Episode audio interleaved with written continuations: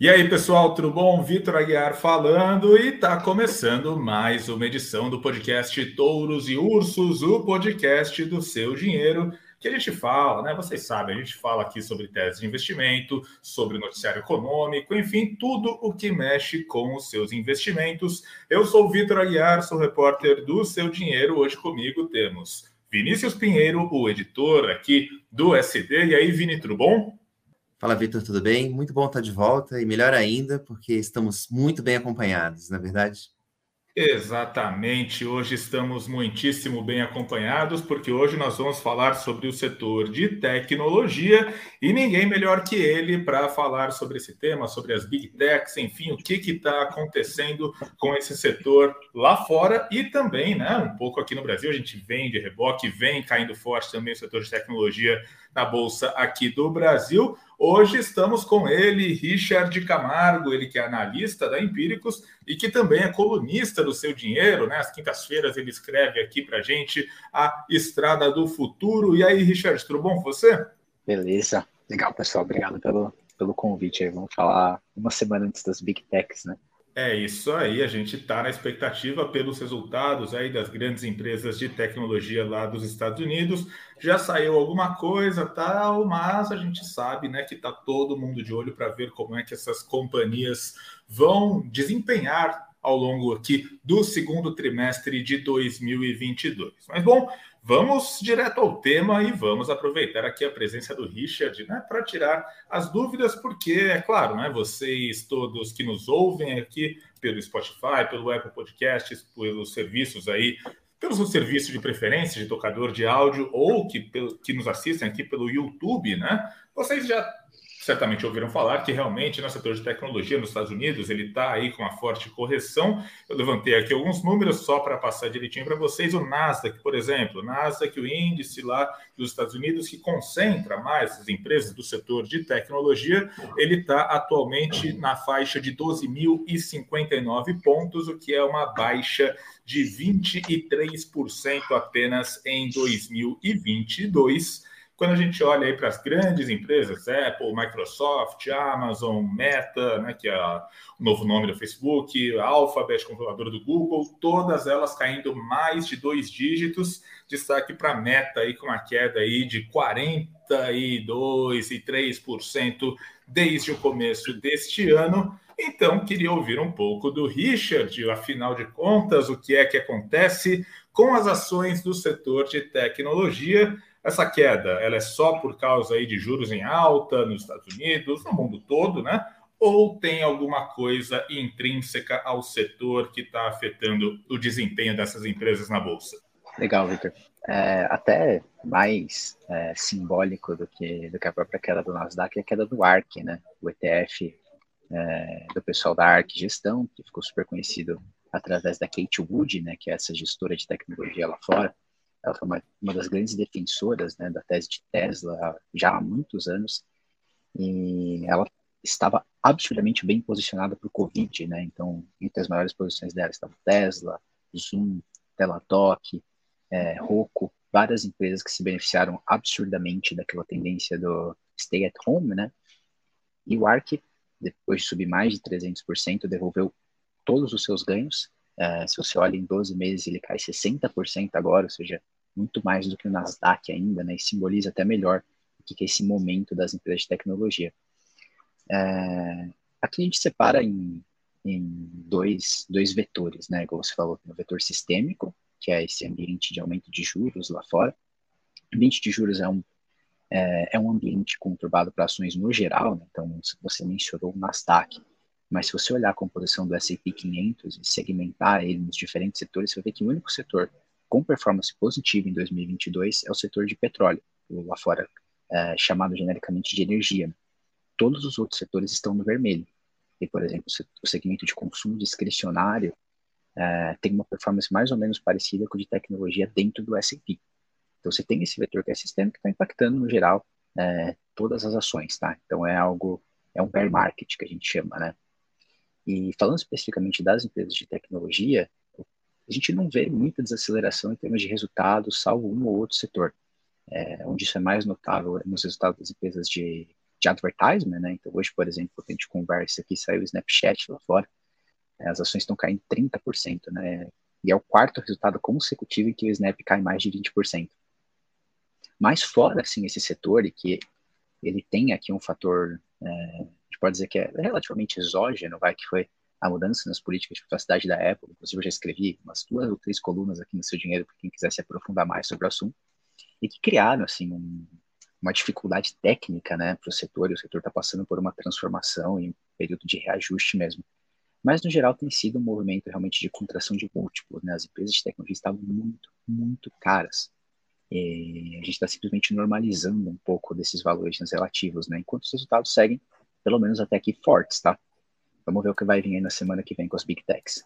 Legal, Richard. É, como você bem colocou, a gente tem visto aí um verdadeiro massacre em relação é, a alguns papéis. O caso do Snap, como você citou, talvez seja um dos mais emblemáticos, mas a gente vê outros papéis é, registrando quedas que são muito superiores ao, ao, ao do Nasdaq, é, que é o, quando a gente pensa em ações de tecnologia, a primeira representação é, que, que, vem à cabeça das pessoas é a do Nasdaq, mas a gente tem papéis, inclusive, que estão no Nasdaq, registrando quedas ali superiores a 70%, 80%, uhum. é, quando a gente pega aí um horizonte é, de, não só desse ano, né, mas também a gente pega um pouquinho que algumas quedas começaram ali ainda no final do ano passado.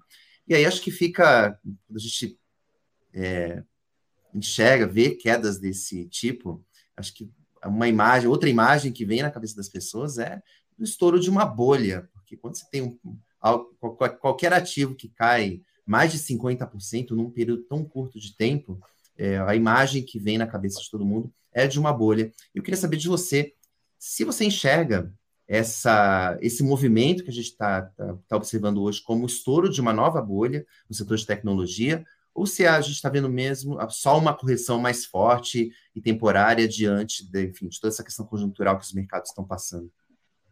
É, quando você faz a menção direta à bolha de tecnologia, fica quase que um, uma conotação histórica né, em relação ao que aconteceu nos anos 2000, por exemplo.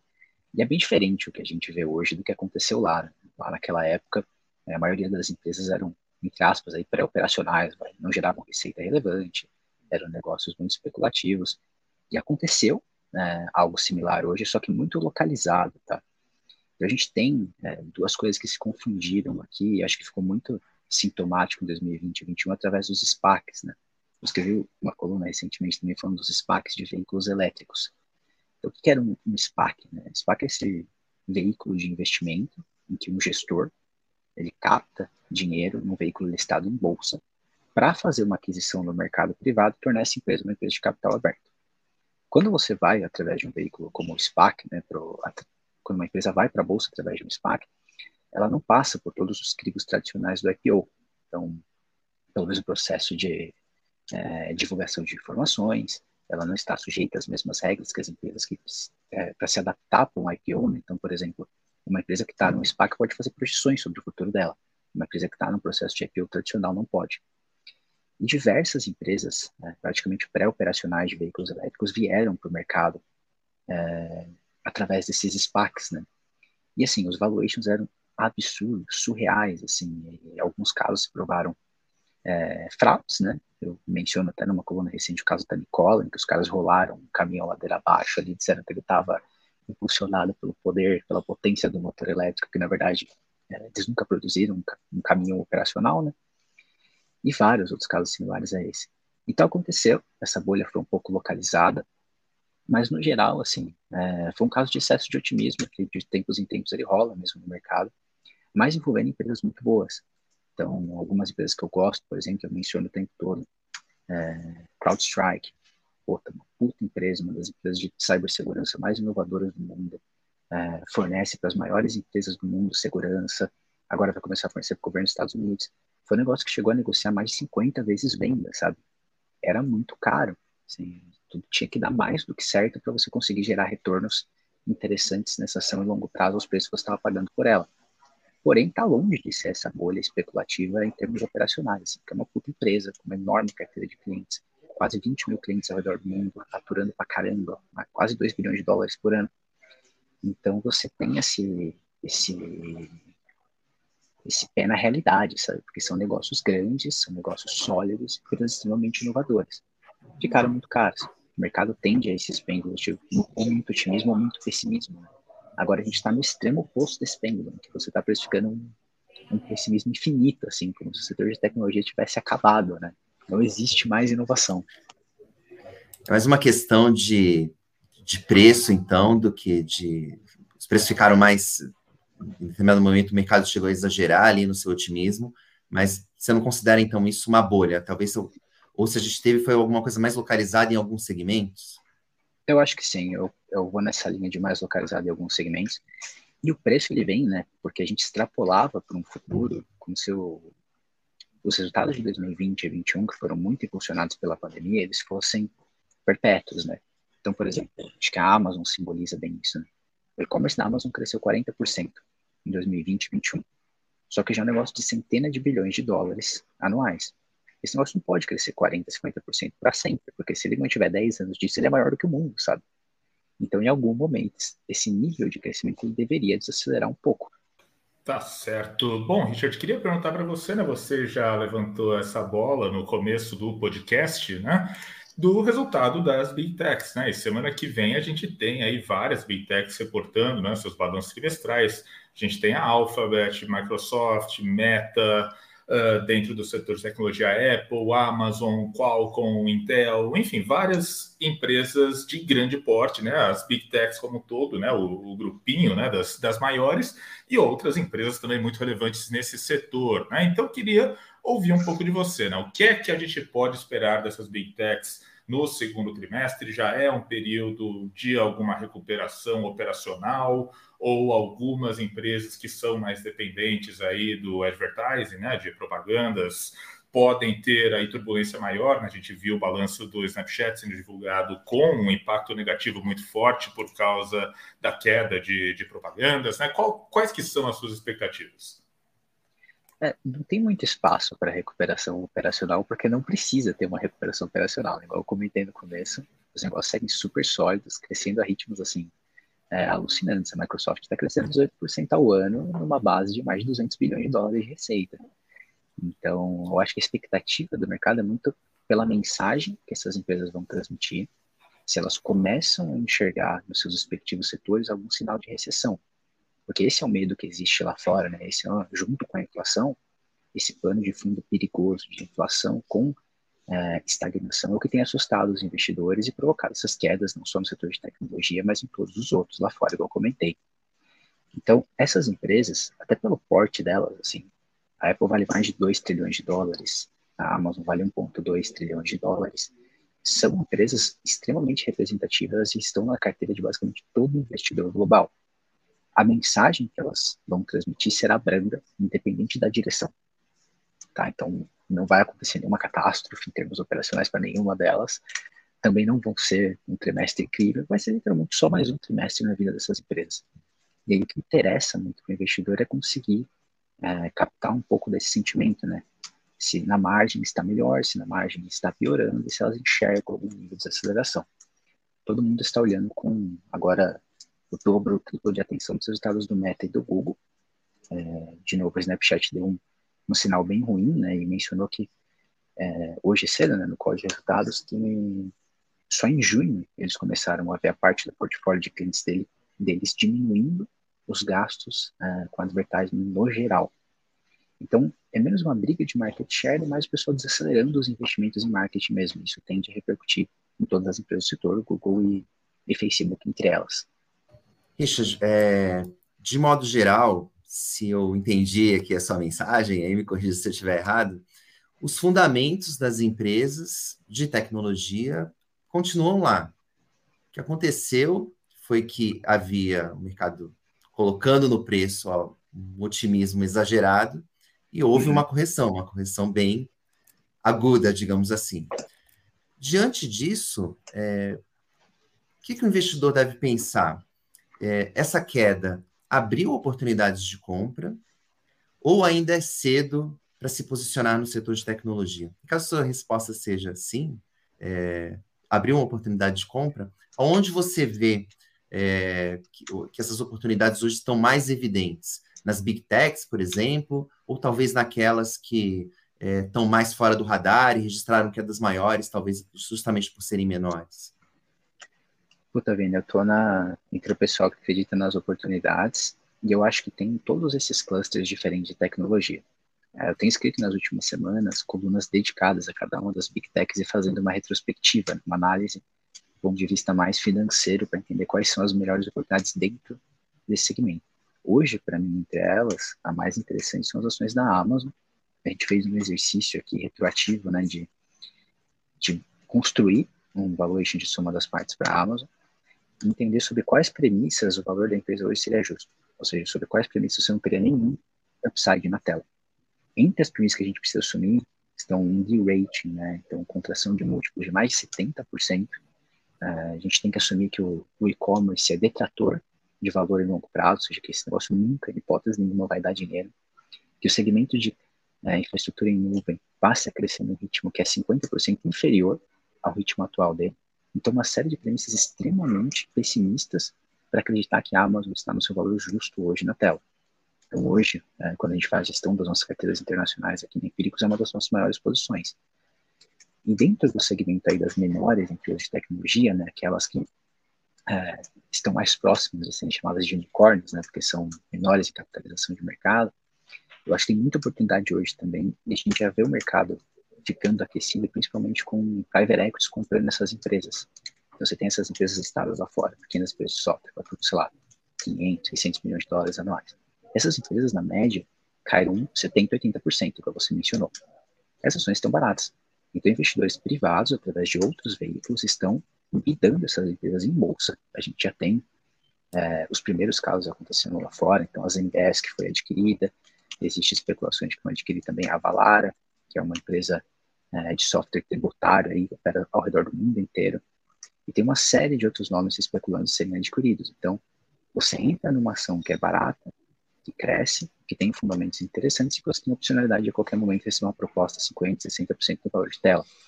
A Iron Source, semana passada, recebeu uma proposta da Unity, as ações mais do que dobraram em questão de uma semana.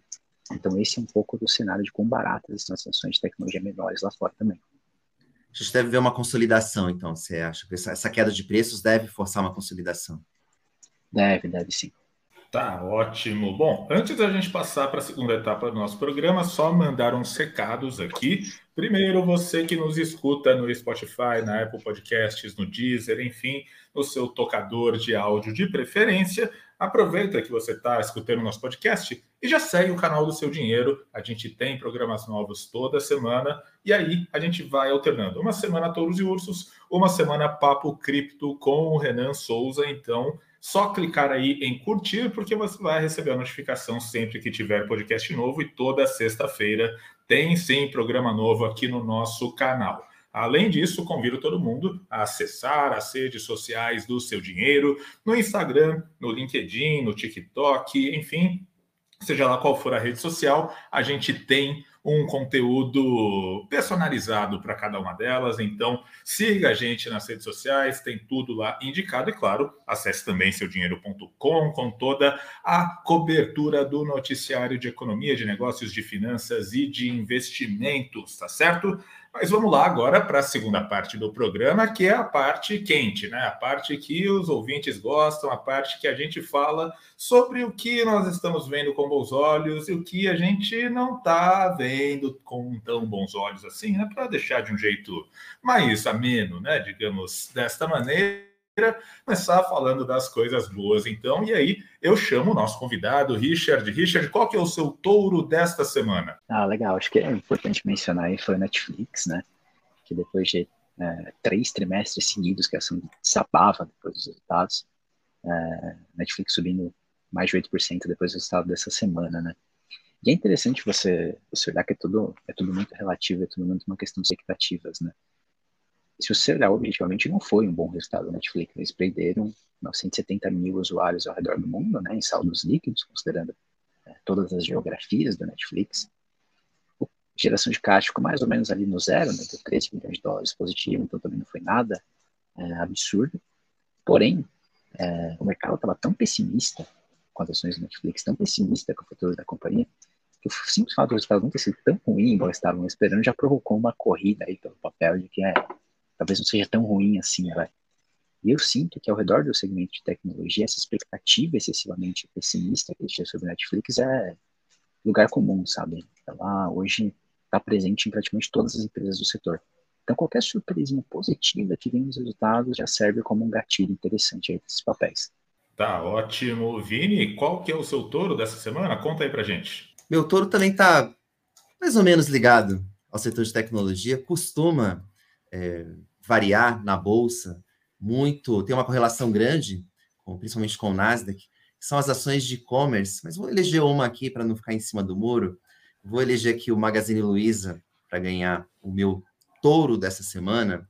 É, as ações do, do setor subiram forte, né? Lembrando, foram vem sendo bastante castigadas na bolsa, mas nessa semana tiveram um alívio, subiram bem. Tivemos é, a Via, dona das Casas Bahia, Ponto Frio, registrando uma alta de quase 15% nessa semana. Lembrando, estamos gravando aqui na sexta-feira, então esse número ainda não é o número final dessa semana. Tivemos Americana subindo 8% e Magazine Luiza subindo quase 10%. Bom, nem foi a ação que mais subiu, né? Perdeu para a Via nessa semana, mas elejo aqui o Magazine Luiza por uma razão é, em particular, que foi o vídeo é, que se tornou viral da empresária Luiza Trajano, né, uma das controladoras do Magalu, acabou bombando. Ela mandou, é, né, o Magalu enviou é, vídeos para uma série de clientes que tiveram crédito pré-aprovado nas lojas.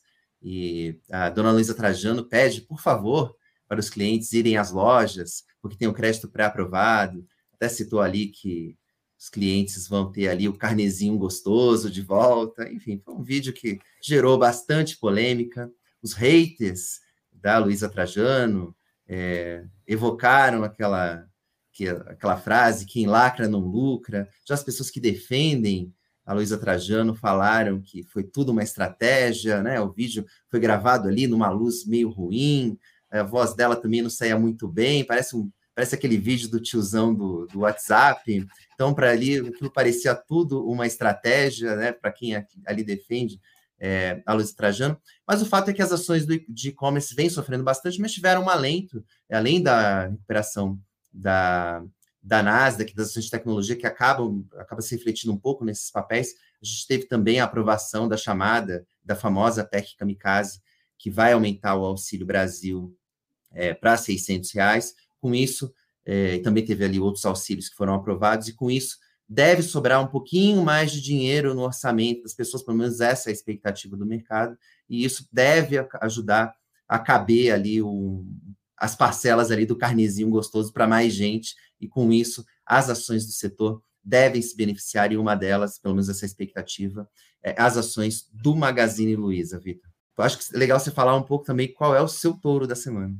É, pois é, meu touro desta semana ele fica mais ou menos em linha com o do Richard, e o meu touro da semana é a Tesla. Tesla já reportou né, o balanço do segundo trimestre, e assim como no caso da Netflix, né, que o Richard citou, o mercado estava um pouco receoso com a Tesla, porque a inflação né, de, de custos ali, de componentes, de chips, de semicondutores, né, isso vinha pressionando a Tesla nos últimos trimestres, né? O Elon Musk já declarou, né, que poxa, essa questão da inflação vai sim, né, é, afetar a precificação dos veículos. Isso pode ter um efeito sobre as vendas, né, sobre as encomendas de carros, mas pelo menos no segundo trimestre a Tesla teve sim um resultado positivo, né? Um resultado que teve aí um lucro de 2,2 bilhões isso é uma alta, é quase o dobro, né? 98% para ser criterioso aqui, mas praticamente o dobro do lucro registrado no segundo trimestre de 2021. Era já um resultado mais ou menos esperado, dado né, que os dados de produção e vendas da Tesla eles são divulgados com antecedência, mas ainda assim esse número, né, essas cifras, elas mostraram que pelo menos no segundo trimestre, né, a empresa está conseguindo sim né, manter a sua política de preços sem conceder grandes descontos e sem também ter um impacto muito forte ali no volume de vendas. Então, pelo menos no segundo trimestre, a Tesla, que no fim é o principal negócio do Elon Musk, né, Daqui não teve grandes dores de cabeça, as ações subiram né, depois da, da divulgação do balanço.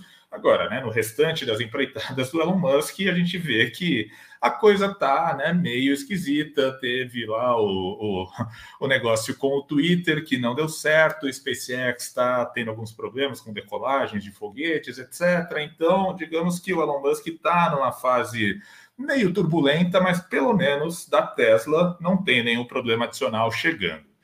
Dito isso, agora sim a gente vai para a fase dos ursos, né? De quem que a gente não está gostando muito, quem que não teve assim, né? Notícias muito animadoras nos últimos dias e de novo passo a bola aqui para o Richard, nosso convidado. Quem que é o seu urso da semana, Richard? Ah, sem dúvida para mim é o setor de, de advertisement no geral. É, Snapchat horroroso resultado. É, o Spike, que é o fundador do Snapchat, não foi na conferência de resultados com os investidores. Se foi, não abriu a boca, ficou quietinho ali o tempo todo, fingiu demência, fingiu que não estava ali. Porque é um péssimo sinal. Definitivamente não é um bom sinal. Definitivamente não é um bom sinal, assim. E qual a perspectiva, Richard, para esse é um setor que você não não não, não entra? Menino, é um setor que eu gosto é, bastante, assim, é um setor que, cara, é só você ver o que foi possível construir, né? Só o fato de você ter cons conseguido construir empresas como Google e Facebook que juntas estão faturando quase 600 bilhões de dólares por ano, é porque tem alguma coisa aí, sabe? É um setor, de fato, extremamente dinâmico e que essa migração parece sem fim, né? De budgets em direção ao advertisement online. Mas é um setor que, ao mesmo tempo, é extremamente sensível né, ao macro, né? Você depende do apetite das empresas por gastarem cada vez mais e o apetite dessas empresas está é, diretamente correlacionado à capacidade delas de converterem esses anúncios. Né? Os anúncios de performance você consegue mensurar imediatamente se está tendo retorno ou não com as suas campanhas. Então, é um setor extremamente dinâmico, né? Você precisa estar o tempo todo melhorando o seu produto, entendendo as tendências. TikTok trouxe uma avalanche de mudanças para o setor agora. Então, eu, eu, gosto muito do setor. Só não acho que o Snapchat seja o melhor veículo de investimento nele. E aí, Vini, fala mais sobre o seu urso desta semana. Quem que não te agradou muito nos últimos dias? Meu urso da semana vai para o IRB, empresa de resseguros. Não sei se já pode fazer uma estatística aqui do, da quantidade de prêmios urso e touro que a gente já deu, mas provavelmente o IRB já deve ter entrado nos meus ursos aqui algumas vezes. O, a empresa divulgou os dados de maio, ela vem divulgando seus resultados, uma prévia do, dos seus balanços, né, dos seus balancetes, mês a mês para o mercado, e registrou agora, no mês de maio, que foi o que é o referente ao último dado que foi divulgado, um prejuízo de 270 milhões de reais, isso para apenas um mês. Um resultado muito ruim, que aumenta as preocupações dos investidores em relação é, ao novo momento de capital. A empresa dificilmente vai escapar é, da necessidade de um novo aumento de capital, porque ela já vinha ali desde o primeiro trimestre é, desse ano, muito perto do limite mínimo de capital que ela precisa operar. Né? As, as, as seguradoras e seguradoras elas precisam operar com o capital mínimo ali regulatório pela SUSEP. E o IB já estava muito perto desse limite. Lembrando que a empresa é, fez uma capitalização de 2 bilhões e 200 milhões de reais em 2020. Quer dizer, a empresa queimou 2 bilhões de reais num período de menos de dois anos. As ações refletem esse desempenho péssimo da companhia. Lembrando, né, dá para a gente fazer um podcast inteiro aqui sobre o IB, todos os problemas que a empresa teve desde que é, foi, desde que a gestora Esquadra levantou, publicou um documento que já está famoso no mercado, é, levantando é, suspeitas sobre o, os balanços da empresa que acabaram se confirmando, né? A empresa é, é, confirmou que é, tinha fraudes contábeis nos balanços e ainda, além, ainda por cima se meteu ali numa confusão, é, um verdadeiro vexame relacionado ali a uma, uma fake news de que o mega investidor Warren Buffett tinha uma participação na empresa. Inclusive, o Brasil Journal publicou uma matéria nessa semana que está sensacional, revelando ali os resultados da investigação da CVM sobre essa, é, sobre essa mentira, sobre essa divulgação mentirosa é, da, do, do, do, falso investimento da Berkshire na, no IRB. Tá uma matéria muito legal. É, só não o, o vexame que o IRB passou mais uma vez. É, por isso, o IRB leva mais uma vez o meu urso da semana, Vitor. Aliás, uh, antes de entrar aqui nos méritos da Clabin, digo que o setor de papel e celulose, eu acho que é um setor que, para quem está começando, ele é muito fácil de ser analisado, né? muito simples entender de onde vem, para onde vai. Eu acho que uma boa porta de entrada para quem quer se aprofundar mais em análise de ações é o setor de papel e celulose, porque você consegue ver a geração de valor dos projetos, etc., com, com muita clareza, e é justamente por isso que a Clabin é o meu urso da semana. Por quê? A Clabin ela anunciou aí que vai construir uma nova unidade de papelão ondulado em Piracicaba, aqui no interior de São Paulo. E, bom, né, quando você pensa um pouco sobre o racional teórico né, desse investimento, ele faz sentido. Né? Papelão ondulado, ele está né, intimamente associado à recuperação da economia. Né? Se a economia está indo bem, as vendas sobem e a demanda por embalagem sobe, portanto, precisa de mais papelão ótimo, né? Faz muito sentido, saímos da pandemia e etc e tudo mais. Então, nada mais justo que a Clabin ela aumente a sua capacidade de produção de papelão, levando em conta que ela já tem o projeto Puma 2 lá no sul do país, que produz o papel cartão, né? O Craftliner. Craftliner serve como matéria-prima para o papelão ondulado portanto você fecha o ciclo. Ótimo, lindo. Só que por que, que a Clabin é o meu urso da semana? Por causa do preço desse projeto. Né? Projeto que vai ser desenvolvido do zero e que vai custar aí cerca de um bilhão e meio de reais brutos de investimentos, sendo que praticamente metade desse volume vai ser gasto em 2023 e a unidade deve começar a produzir em 2024 uma capacidade de produção se não me engano, 250 mil toneladas de papelão do lado, algo nesse sentido, não tenho o número exato aqui. O que, que isso quer dizer? Isso quer dizer que a Clabin ela está pagando muito caro por esse projeto. Por quê? Quando você faz as contas, ela vai pagar um ticket médio de mais de 6 mil reais por tonelada de papelão do lado. Quando a Clabin comprou os ativos da IP, de papelão do lado, eles foram para um ticket médio de 1.100, 1.200, mais ou menos. E aí, com um ticket tão alto, né, o pessoal fez as contas ali de valor presente líquido desse projeto, né? Para quem não sabe, enfim, você vai fazendo as contas lá de valuation, você faz lá um fluxo de caixa, ah, o que, que é gasto, o que, que é geração de caixa, etc, tal, tal, tal, e você traz tudo para valor presente para você calcular, né? É, quanto que os projetos eles adicionam em valor para a empresa. Esse projeto tem um, um, VPL negativo nos próximos 20 anos. Portanto, é uma decisão de investimento que não agrega valor à Clabin. E, assim, 20 anos é um horizonte relativamente longo, claro. É um projeto para perpetuidade, né? Vai continuar produzindo papelão nessa unidade até sei lá quando. Mas, ainda assim, é uma decisão que, ok, do ponto de vista teórico faz sentido, mas do ponto de vista financeiro, me parece muito esquisita. E os próprios conselheiros da Clabin deixaram claro que, olha, veja bem, tem algo meio esquisito aqui. São 14 conselheiros, 10 votaram a favor, dois se abstiveram, dois votaram contra, e eles mandaram cartas também justificando porque estavam votando contra e dando vários argumentos desse de alocação de capital, né?